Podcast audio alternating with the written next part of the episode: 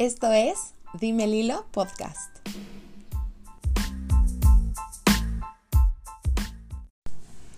Hola, espero que estén excelente. Yo soy Lilo y les doy la bienvenida al segundo episodio del podcast. Me siento muy contenta de estar aquí, de tener este espacio, de poder compartir con ustedes lo que me ha servido y no me ha servido en mi camino, de poder compartir un pedacito de lo que soy, de lo que pienso, de lo que hago. Entonces estoy muy agradecida de, tener este espacio y, de estar practicando la disciplina y la constancia y cada semana eh, estar aquí a esta hora, en este día. Entonces aprovecho, aprovecho para darles las gracias también por escuchar el podcast, por su feedback, por decirme qué les gustó, en qué les sirvió, de qué se dan cuenta cuando me escuchan. Entonces, gracias, los abrazo desde aquí, desde donde estoy. y el día de hoy quiero tocar un tema que me fascina, que son las constelaciones familiares, que a mí me han cambiado la vida, de verdad fueron un parteaguas en mi, en mi historia. Y brevemente les quiero contar cómo fue que me enamoré de ellas, cómo fue que encontré esta terapia pero bueno, el punto sobre todo del podcast en este día es contarles qué son, quién las inventó, bueno, quién las creó, cuál es el propósito, qué es lo que buscan, cómo podemos lograr ese propósito con las constelaciones y más o menos cuál es la logística de una constelación. Pero lo que más, más me emociona que les voy a compartir el día de hoy es contarles sobre las tres leyes de constelaciones familiares que, esa es como la base de la metodología y la teoría de esta gran terapia. Y, y, a mí de verdad la teoría de constelaciones familiares es de lo que más me ayudó y más me sirvió en mi camino personal. Entonces compartirles esto pues me emociona mucho y me encanta. Pero antes de irnos con eso, con la información, quiero contarles eh, de mi historia, como les decía. Mi mamá trabajó un tiempo con un constelador. Yo estaba chiquita, no sé, tenía como 12, 13 años y pues no podía ir a las constelaciones. Y me daban como mucha desconfianza, yo estaba como muy escéptica, como que no entendía muy bien cómo funcionaban y me daba como desconfianza, como que dudaba y no entendía del todo qué es lo que pasaba en una constelación, cómo funcionaba, qué es lo que hacían, que decía, ay, no sé, suena raro. Y si has escuchado de constelaciones familiares y nunca has estado en una constelación, seguramente te ha pasado algo similar que digas, ¿qué es eso? O sea, como que no entiendo. Y de verdad es, es de esas cosas que puedes explicar de 20 maneras, pero hasta que no la vives, no o sea, no terminas de entender bien qué es. Una constelación familiar es algo que se tiene que vivir y que se tiene que experimentar para que te puedas dar una opinión correcta de lo que son, porque yo lo he explicado de mil maneras y, solamente cuando lo experimentan es que, es que entienden lo que es una constelación, ¿no? Entonces yo los invito a que si nunca han estado en una, de verdad se den la oportunidad de ir porque son maravillosas y transformadoras y te abren los ojos y o sea, te tocan de una manera muy profunda y lo mágico de esta terapia es que igual tú nada más vas a observar o vas a representar o a participar, pero te llevas algo, aunque tú no seas el consultante y no seas la persona que está trabajando, esa terapia va a un lugar tan profundo que te acaba tocando inevitablemente. Entonces, son maravillosas, de verdad. Dense ese regalo, dense esa oportunidad de experimentarlas en su propia piel, con sus propios ojos y, pues bueno, yo, yo seguí con esta duda de qué eran, que no entendía, estaba confundida. Y a los 20, ¿qué será? 23 años más o menos que empiezo a estudiar, que, que estoy dejando de tomar, que estoy en este camino, eh, empiezan a salir obviamente muchas cosas que yo no había querido ver o que había estado como evitando a través del alcohol, a través de malas relaciones, etc.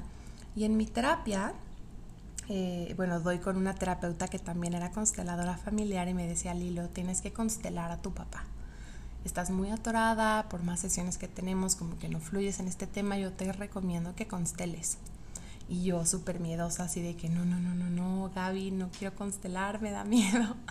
Mejor constélame individual o no sé, es que no me atrevo, no me animo. Me decía, de verdad, tú hazme caso, confía, constélalo y vas a ver. Y así estuve como quedándole largas, no me animaba hasta que dije ya. O sea, estoy cansada de que semana tras semana siga atorada en este tema y no estoy fluyendo, no estoy como avanzando. Entonces, pues a ver, ¿no? Vamos a ver qué tal, de qué se trata. Yo estaba nerviosísima porque era la primera constelación a la que iba en mi vida y era mi constelación. Entonces, obvio, estaba muy nerviosa. Pero, pero todo fluyó, todo fluyó maravilloso. Fue, fue increíble.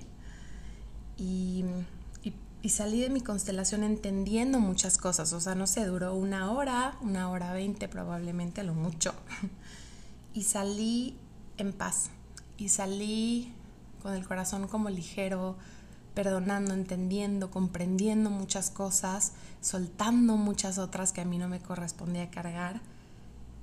Y dije, wow, o sea, esto está mágico, yo quiero saber más de esto, quiero entender cómo funciona esta terapia, quiero ser capaz de darla, se me hace una cosa fregoncísima.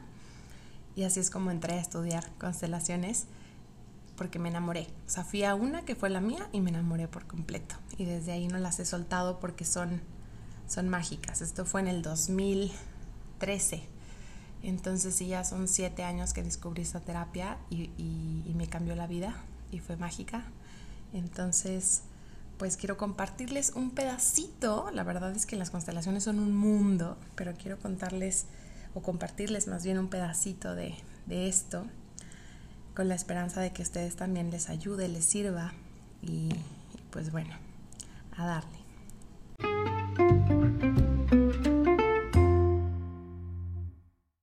Bueno, en este segmento, como les comenté en el intro, les voy a platicar qué son, quién las creó, cuál es el propósito, qué es lo que buscan, cómo podemos lograr ese propósito y cuál es la logística de una constelación. Les puedo empezar con qué son, qué es una constelación familiar. Las constelaciones familiares son un método terapéutico que trabaja con los sistemas.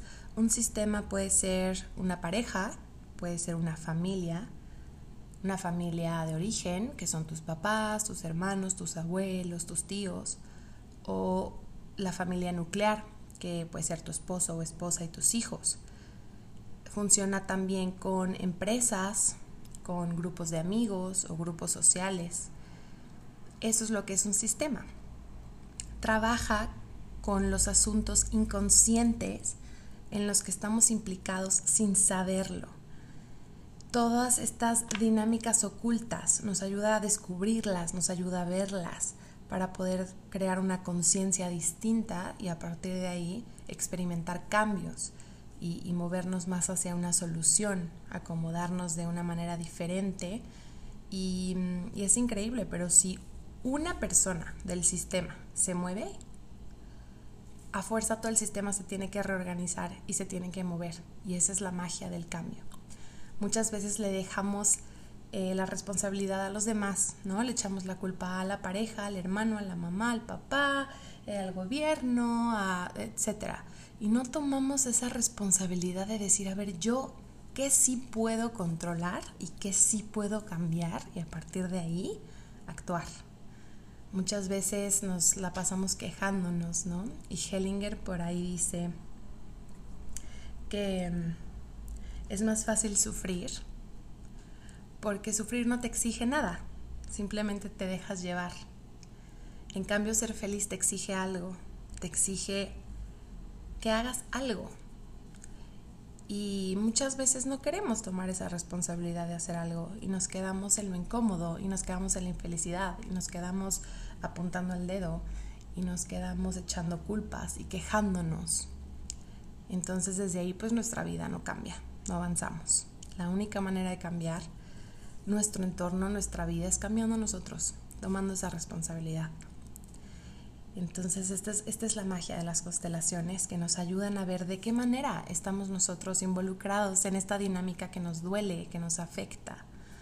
Porque, porque si algo te está afectando, de alguna manera estás participando en, en esa dinámica. y, y las constelaciones sacan a la luz todo esto para que tú lo puedas ver y si es tu momento y si estás listo y si estás dispuesto a tomar responsabilidad, lo cambies. En constelaciones nos hablan de tres niveles de conciencia. El primero es el nivel de vigilia, que es ustedes ahorita escuchando este podcast. Cuando manejas, cuando lavas los trastes, cuando platicas, cuando te despiertas, es lo que ves, lo que escuchas, lo que oyes, lo que piensas. Esa es la conciencia de vigilia. Luego está la conciencia de bueno, el subconsciente, que es un poquito de lo que les platicaba en el episodio pasado, de la sombra, todo lo que está oculto, que también somos o que también hacemos, pero que igual no vemos o no, no estamos conscientes. Y el tercer nivel es el nivel del alma, que es el que buscamos alcanzar en cada constelación. Llegar a ese nivel muy profundo no siempre se puede. A veces las personas no están listas o están muy atoradas en sus dinámicas o en sus patrones negativos y, no se llega a ese nivel, pero, pero lo ideal es eso, es llegar al, nivel de, del alma donde todos estamos conectados, todos somos uno, es un nivel muy profundo, muy espiritual, donde existe el perdón, la empatía, la comprensión, la responsabilidad personal y, y esa es la magia. Cuando se llega a ese nivel puede haber un cambio súper profundo y casi que inmediato en la persona como me pasó a mí en mi constelación y, es maravilloso. Y ahora toca contarles quién creó las constelaciones familiares y fue el alemán Bert Hellinger, que en paz descanse. Tiene muy poquito de haber fallecido. Él murió en octubre del 2019 y fue un señor que trabajó hasta el último de, sus días viajaba por el mundo dando talleres, enseñándonos a muchos de nosotros lo que sabemos hoy. Entonces, pues, que descanse en paz el gran maestro Hellinger. Y Hellinger fue sacerdote en sus años de, de juventud y en las misiones viajó y conoció distintas tribus de donde toma su concepto de jerarquía, que es una de las leyes que les voy a platicar hoy. Después deja el sacerdocio, estudia la universidad y empieza un camino de descubrir distintas terapias. Todas estas terapias que conoció le ayudaron a formar las constelaciones familiares y entre esas terapias está la hipnosis, el psicoanálisis, la terapia primal, la terapia gestalt, el psicodrama de Moreno, el enfoque sistémico, el análisis transaccional y el modelo de proceso de cambio de Virginia Satir. Con todas estas terapias, él crea las constelaciones familiares y crea esta maravillosa terapia. Y bueno, ahora, ¿cuál es el propósito? ¿Qué es lo que buscan las constelaciones familiares? El propósito es ordenar y organizar el sistema del consultante. El consultante es la persona que busca la constelación. Em, también es entender y liberar estos patrones conscientes o inconscientes que nos están haciendo sufrir o que nos están eh, dificultando tener algo que queremos. Hellinger decía que el 80% de nuestros problemas son sistémicos, entonces hay que ponernos a constelar. Y, y, también uno de los propósitos es, como les comenté hace ratito, contactar ese nivel del alma, llegar a ese nivel tan profundo donde la solución fluye y se da, se da este cambio de la conciencia. ¿Cómo logramos este propósito? ¿Cómo logramos eh, ordenar y organizar nuestro sistema? Pues mirando, atreviéndonos a observar lo que hay ahí y diciendo que sí. En el episodio de Abrazar tu sombra les cuento que está este concepto de asentir, de decir que sí a lo que es tal y como es tal y como fue, tal y como somos, tal y como son nuestros padres, nuestra familia, sus destinos, nuestro destino. Decir que sí. Y decir que sí con mucha humildad. Entonces logramos ordenar y organizar este sistema y romper estos patrones, liberarlos a través de darle el lugar a todos los que pertenecen al sistema, equilibrando lo que damos y lo que tomamos y tomando nuestro buen lugar que es el que nos corresponde.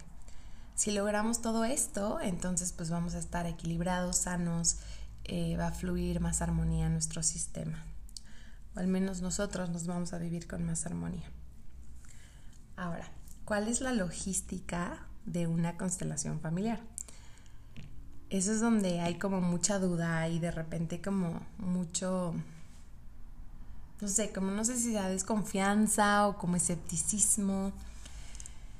Y, es un poco difícil de explicar porque les digo que lo tienen que vivir, lo tienen que experimentar, lo tienen que, sentir. Pero funciona más o menos así. Hay dos tipos. Está la constelación individual, que es solamente el consultante y el constelador, y se utilizan ya sea em, muñequitos o objetos que tengan en su casa, que van a ser los representantes de las personas que están involucradas en el tema que se va a constelar. Es muy útil y nos ayuda mucho cuando, por ejemplo, no tenemos un acercamiento a las constelaciones y queremos probar este tipo de terapia o cuando tenemos un tema que nos sentimos inseguros para abrir en un grupo o no sé, como un complemento del acompañamiento emocional o de la terapia que tengamos. La segunda eh, forma de constelar, que es la grupal, en mí, en lo personal, es la que a mí más me gusta. Ay no, y es que de verdad, Benito es el némesis del podcast. En cuanto me siento a grabar es cuando más se pone a comer y a jugar y a rascar y a raspar, o sea, está echando la flojera todo el día, está echado. Y en el momento en que me siento y agarro mi microfonito y me pongo aquí, no, ese es el momento en el que quiere hacer todo, en el que quiere que lo acaricien, en el que quiere la croqueta, en el que quiere su pastito, todo. Pero bueno, fluyamos, fluyamos con lo que hay. Y bueno, ahora sí les comparto lo que son las constelaciones grupales que para mí son mis favoritas porque como hay más personas involucradas, siento que todos se llevan algo de ese tema, algo que les funcione, algo que les sirva. Es imposible estar en una constelación y que no se te mueva algo. Aunque creas que el tema nada que ver, aunque estés constelando algo que igual tú sientes que ya lo tienes súper resuelto, no importa, algo se te mueve y algo te llevas es imposible estar en una constelación y que el tema no te toque. Es, es cañón. Además, de verdad, la gente que está en una constelación es la que tiene que estar ahí. Los que lleguen, el número que lleguen es porque algo en tu alma, algo más profundo te llevó a ese punto para que tú estuvieras ese día. Ya sea que te toque representar o observar, porque, a ver, les cuento. En una constelación grupal está el constelador, el consultante, que es el que lleva el tema, y el grupo y el grupo se divide en los representantes y en los observadores. Si a ti te toca representar algo del tema que llevó el consultante, pues pasas y, constelas su tema y si no, te quedas sentado y observas. Otra cosa que, quiero mencionar que luego mucha gente no sabe o se sorprende es que el que va a bueno, el que va a constelar, el consultante, no participa en la constelación es observador, nada más. Va a elegir a alguien que lo represente y se va a sentar y va a observar la constelación. Eso luego mucha gente no lo sabe.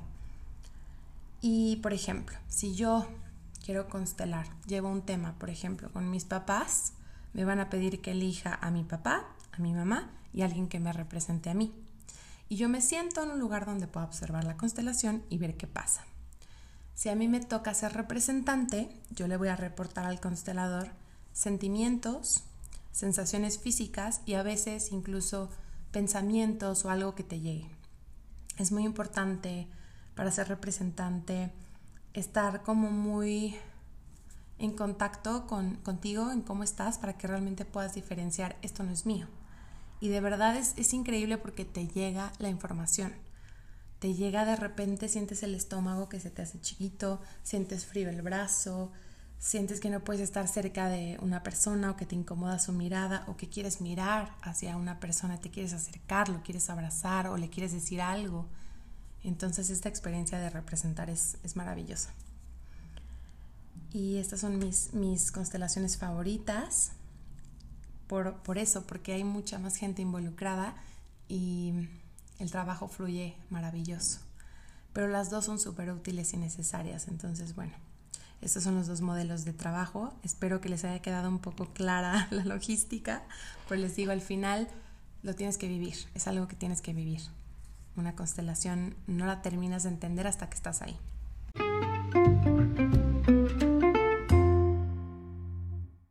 Y bueno, ahora sí les voy a compartir las tres leyes de constelaciones familiares. Estas tres leyes son la base de la teoría y la metodología de esta terapia y son maravillosas. No voy a profundizar mucho en ellas por el tiempo, pero seguramente les voy a hablar más de esto en otros capítulos, porque de verdad son, son leyes que si empezamos a, a ser conscientes y empezamos a respetar, vamos a empezar a ver cambios maravillosos en nuestra vida y en nuestras relaciones. Cuando estas tres leyes están en orden, están en equilibrio, están en armonía, pues nos relacionamos desde el amor, nos relacionamos con equilibrio, nos relacionamos desde nuestra autenticidad y desde ahí tenemos la libertad de ser nosotros mismos y, de realizar todas nuestras potencialidades. Entonces, son maravillosas. Obviamente, es todo un trabajo, ¿no? Si estamos implicados en algunas de estas leyes o no las estamos respetando, los efectos en nuestra vida van a ser muy fuertes de manera negativa y, y sobre todo muy sutiles, como que están detrás, no sabes qué tanto poder tienen hasta que no empiezas a trabajar con esto. Entonces yo los invito a que se abran a escuchar estas leyes y aplicarlas en sus vidas y en sus relaciones, en sus sistemas, en sus familias, en sus empresas, con sus amigos,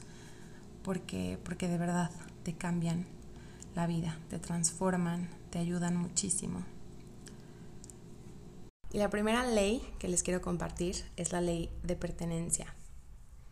Esta ley lo que nos dice es que todos tienen derecho a pertenecer, sin excepción.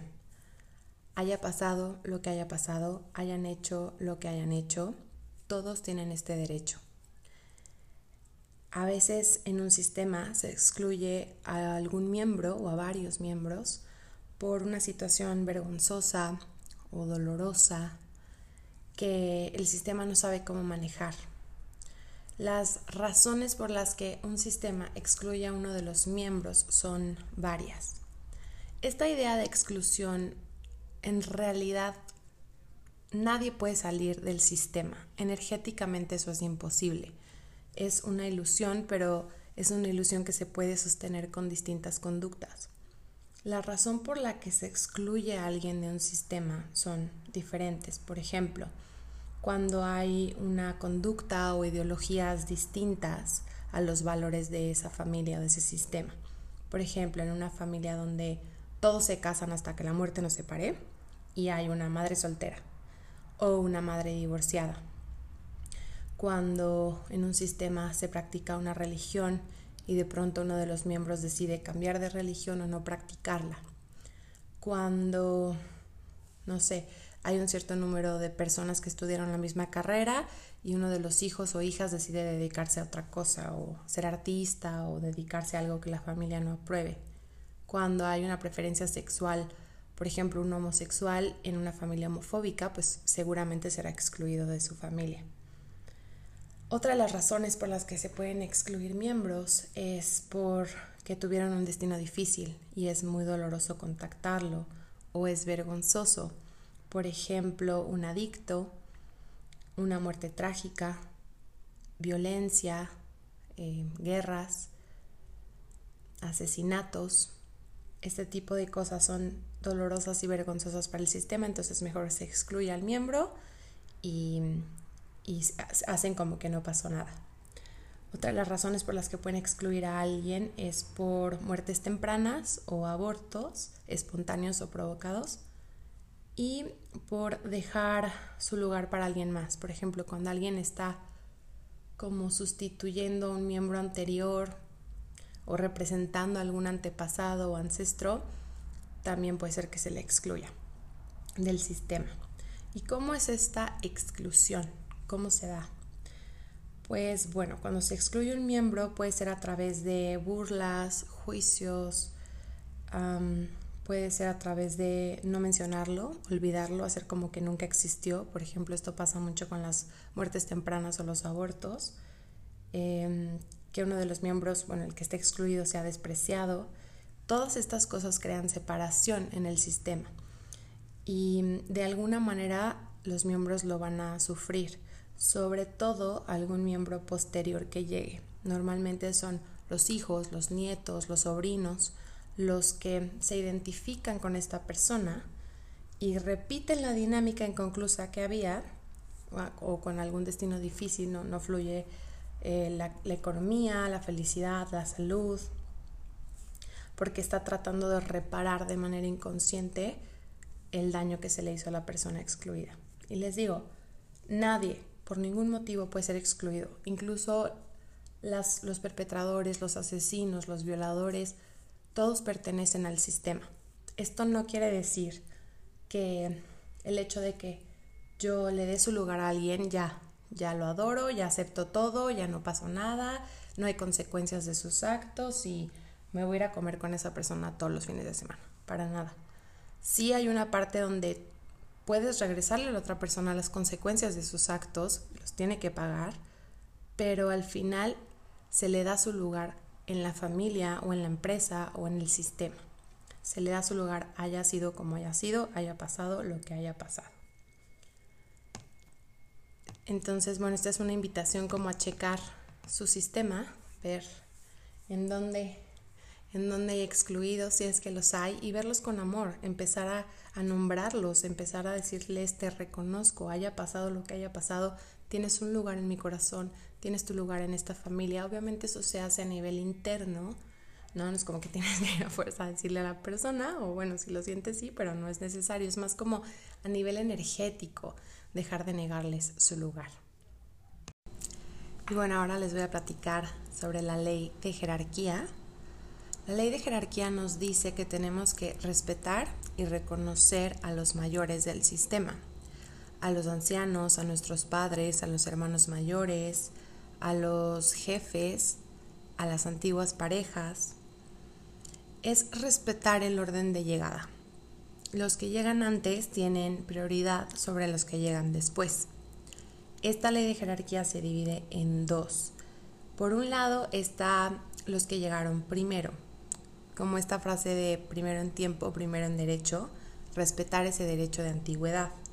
Por ejemplo, la pareja tiene prioridad sobre los hijos. Si mantenemos este orden, vamos a fluir muchísimo mejor, vamos a ser equipo, Nuestros hijos van a estar más felices y contentos si se prioriza la pareja antes que ponerlos a ellos primero. En las empresas, los empleados de mayor tiempo tienen mayor jerarquía y preferencia que los empleados nuevos. Y, por ejemplo, el primer hijo, los hermanos mayores, tienen más derechos y más obligaciones que sus hermanos menores. La segunda parte sería que la relación presente tiene prioridad sobre las relaciones anteriores. ¿Esto qué quiere decir? Nuestra familia nuclear, o sea, nuestro esposo o esposa e hijos, tienen prioridad sobre nuestra familia de origen, sobre nuestros padres, hermanos, tíos, etc. Cuando no se respeta este orden, podemos ver en familias que, no sé, el esposo pone primero a la suegra, ¿no? O, o a los hermanos. Entonces esto crea desequilibrio en nuestro sistema. Otra situación es que la pareja actual tiene prioridad sobre la pareja anterior. Si está una persona concentrándose en el ex o la expareja, pues obviamente no va a fluir bien su relación. Y en una empresa, el jefe actual o el jefe nuevo tiene prioridad sobre el jefe anterior. Si se respetan estas leyes de jerarquía, fluye muchísimo mejor la energía, fluye la armonía, hay confianza, hay solidez, etc. Cuando no se respeta la ley de jerarquía, cuando no se respeta este orden, se pueden crear luchas de poder, se pueden crear eh, responsabilidades que no le tocan, que alguno de los miembros tenga responsabilidades extras, como por ejemplo uno de los hijos eh, se hace cargo de los padres, ¿no? Y se invierten ahí los roles y los papeles. Esto tiene consecuencias muy complicadas. O que alguna persona del sistema o varios se sientan inadecuados y sientan que no encuentran su lugar. Por ejemplo, algo que está pasando mucho ahorita es que se ha perdido el respeto hacia las personas mayores. Vivimos en una sociedad como muy obsesionada con la producción, muy capitalista, enfocada como en, en lo que tú creas es lo que vales, lo que produces es lo que vales. Entonces, eh, se ha perdido este respeto por la sabiduría de las personas mayores, se quedan relegados como ciudadanos de segunda y esto es súper grave. Para tener una sociedad en mayor armonía y, y en equilibrio tenemos que integrar a todos por igual y tenemos que respetar esa jerarquía. Si hacemos esto, obviamente la energía fluye muchísimo mejor. Entonces los invito a que chequen en qué relaciones, en qué sistemas, no ya sea en su trabajo, en su familia, con su pareja, dónde puede ser que estén alterando la ley de jerarquía y empezar a respetar eso un poco más, ponerse en su lugar, respetar a los que llegaron antes que ustedes y respetar las relaciones presentes, ponerlas primero que sus relaciones pasadas. Esto es súper importante.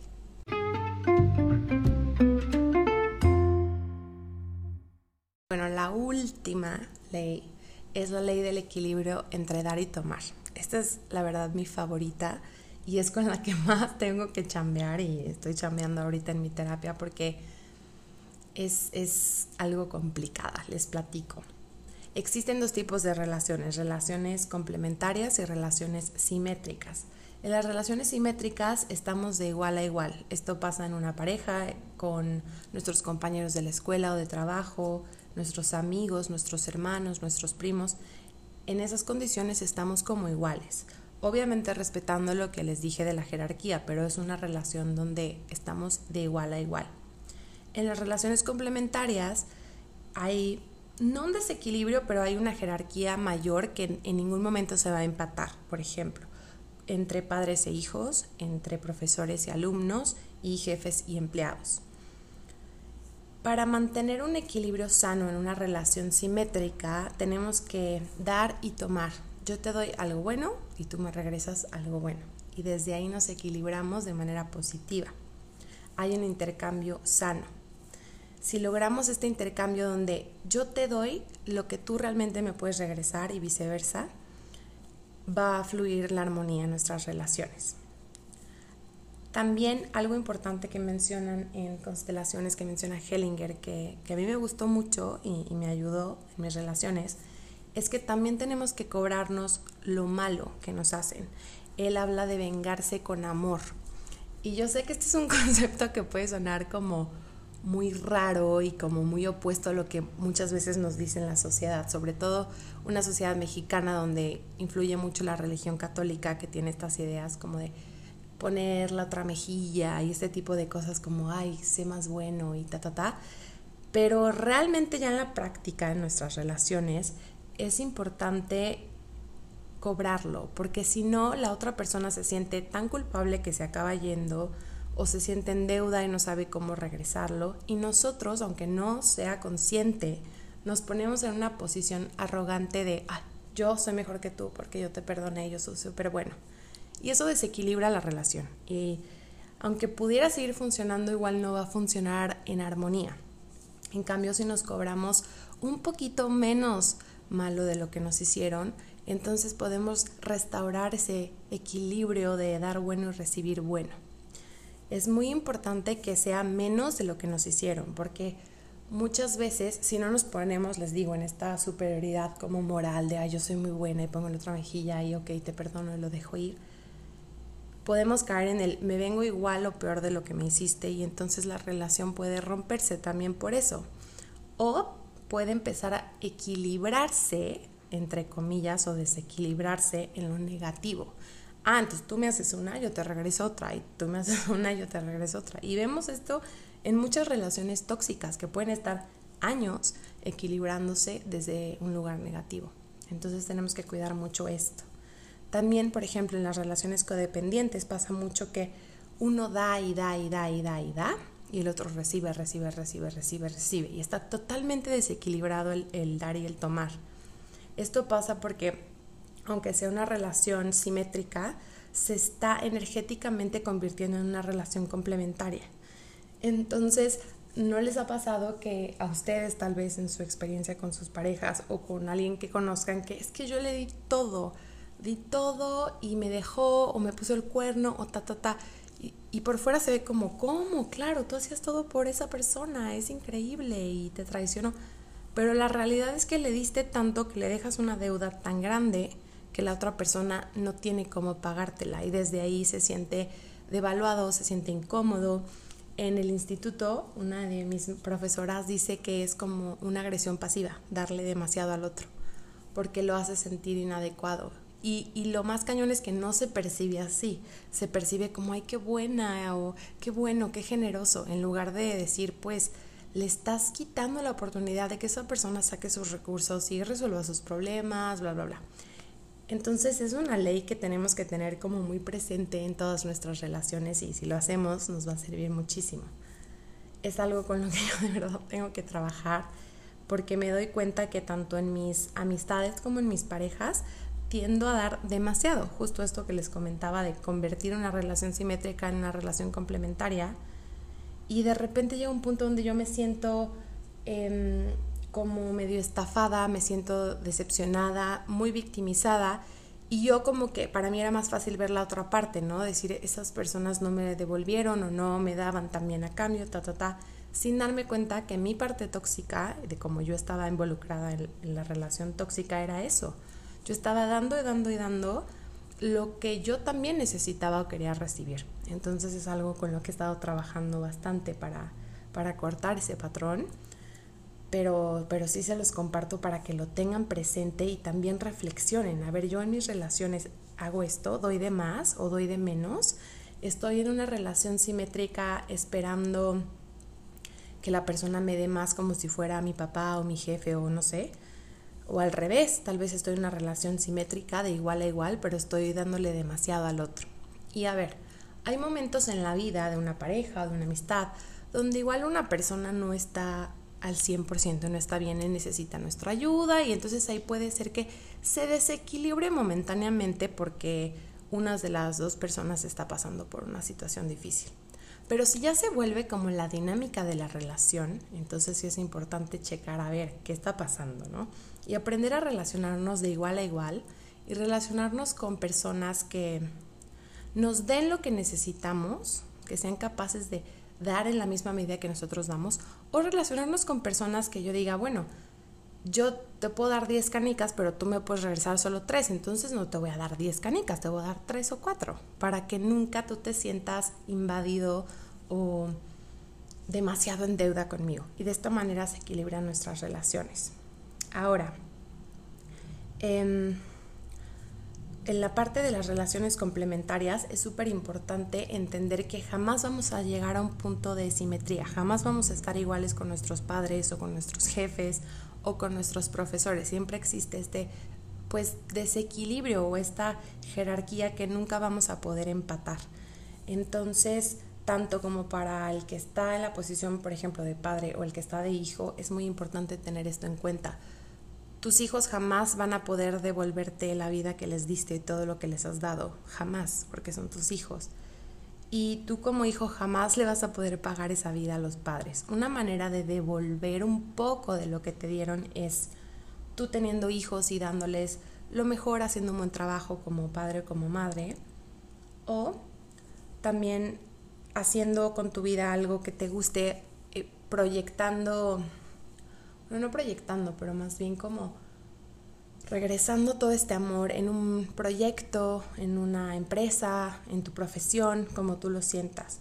Obviamente, les digo, jamás se va a pagar, digamos, entre comillas, esa deuda, no se va jamás como a, a equilibrar esa balanza, pero se puede crear una armonía, ¿no? Donde yo acepto esta realidad como padre, acepto esta realidad como hijo y no exijo ni doy de más tampoco.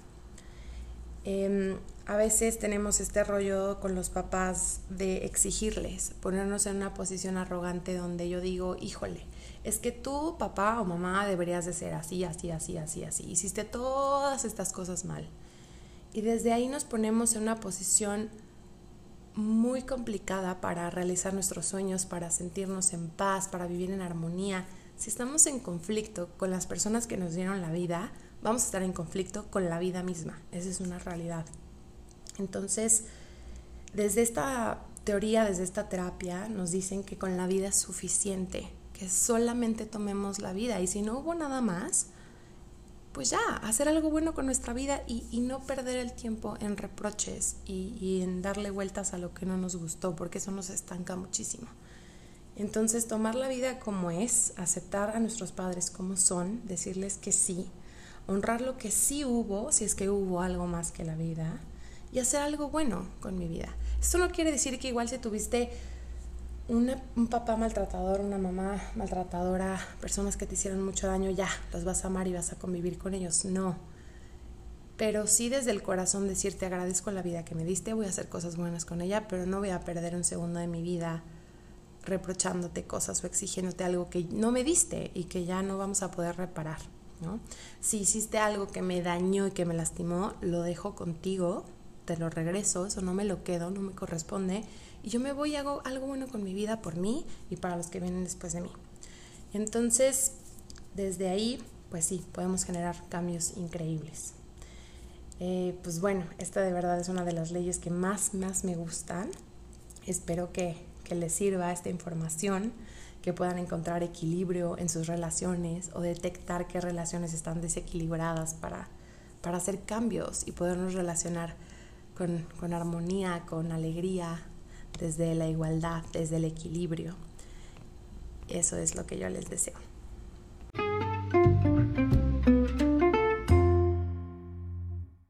Y bueno, esto fue todo. Espero que les haya gustado este capítulo. En conclusión de todo lo que les platiqué, hay que acordarnos que ante los padres, nuestros padres siempre somos nosotros los pequeños. Y nuestro trabajo con nuestros padres es honrar la vida y agradecerla, esa vida que nos dieron y con la vida es suficiente. Si no hubo nada más, tomar esa vida, honrarla y hacer algo bueno con ella. Por nosotros, por los que están detrás de nosotros y por los que vienen. Eso es súper importante. Soltar el resentimiento, soltar el reproche, soltar la exigencia y tomar nuestro lugar como los pequeños. También igual si hay una dinámica como de yo cuido a mis padres o alguno de ellos, soltarlo porque al final ante ellos siempre vamos a ser los pequeños. Digo, a menos que ya sea una situación complicada donde ellos ya no se puedan cuidar solos, es entendible, pero muchas veces no es así. Los padres, ya sea tu papá o tu mamá, tienen la capacidad de cuidarse solos y se crea un desbalance si tomamos ese lugar. Entonces con nuestros padres siempre somos los pequeños, recordar eso.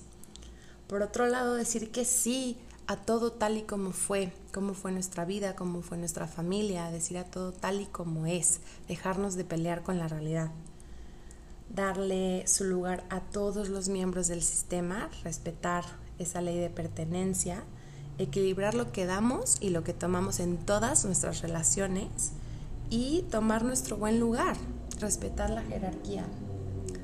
Bueno, por ahí hay una moto acá medio intensa. Pero eso les deseo. Si respetan estas leyes seguramente se van a encontrar con relaciones más reales, auténticas, positivas y van a fluir muchísimo mejor en todos los aspectos de su vida.